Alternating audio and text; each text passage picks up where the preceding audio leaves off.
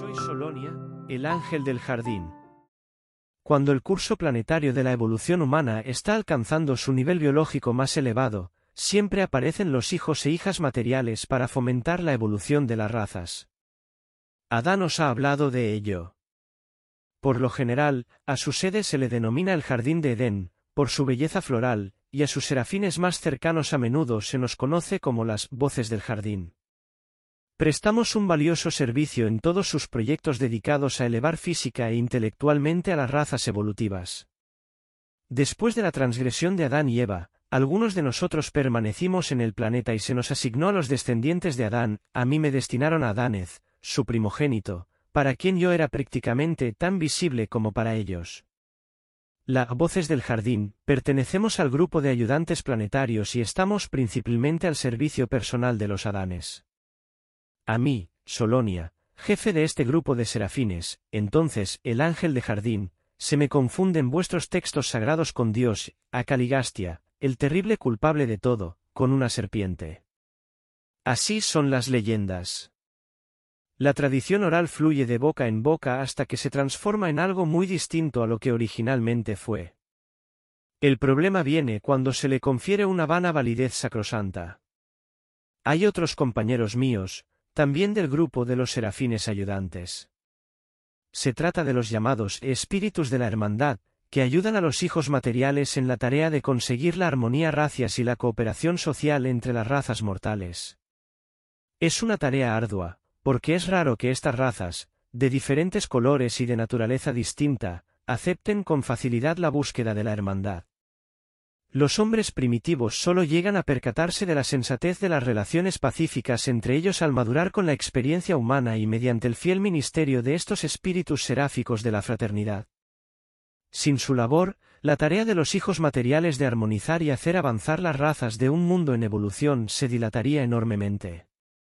Si vuestro Adán se hubiese adherido al plan original trazado para el avance de Urantia, estos espíritus de la hermandad, llegado a este punto, habrían realizado transformaciones increíbles en la raza humana.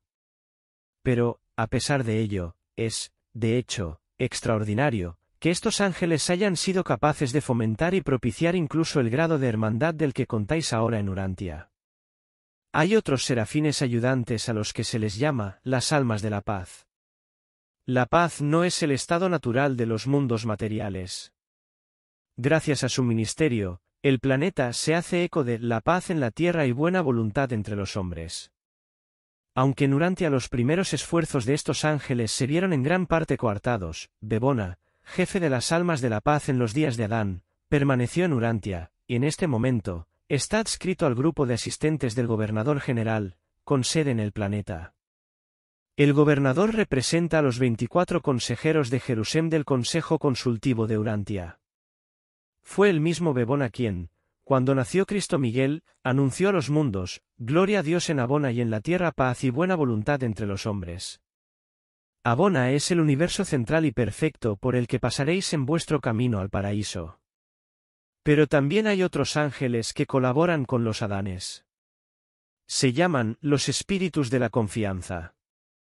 La desconfianza es una reacción innata en el hombre primitivo, las luchas por la supervivencia de las eras primitivas no traen consigo la confianza de forma natural. Los seres humanos la adquirís a través del ministerio de estos ángeles. La infunden en la mente del hombre evolutivo. La confianza es un don innato en todos los seres celestiales.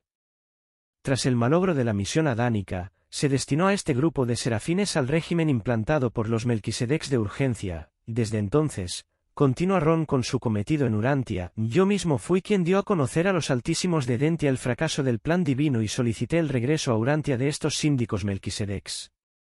De todos modos, las iniciativas de estos ángeles no están siendo del todo infructuosas, en este momento, se está desarrollando una civilización, que recoge muchos de los ideales de una verdadera confianza. En las eras planetarias más avanzadas, estos serafines ayudan a comprender que la incertidumbre es fuente de continua satisfacción. Ellos realzan la inclinación del hombre hacia la dulzura de la incertidumbre, hacia el romanticismo y el encanto de un futuro indeterminado y desconocido. Todos mis compañeros serafines dimos lo mejor de nosotros para llevar a cabo nuestra misión, pero el error de Eva, primero, y de Adán, después, dificultó gran parte de nuestros esfuerzos y estuvo a punto de sumir de nuevo a Urantia en la tremenda oscuridad espiritual a la que os llevó el príncipe caído.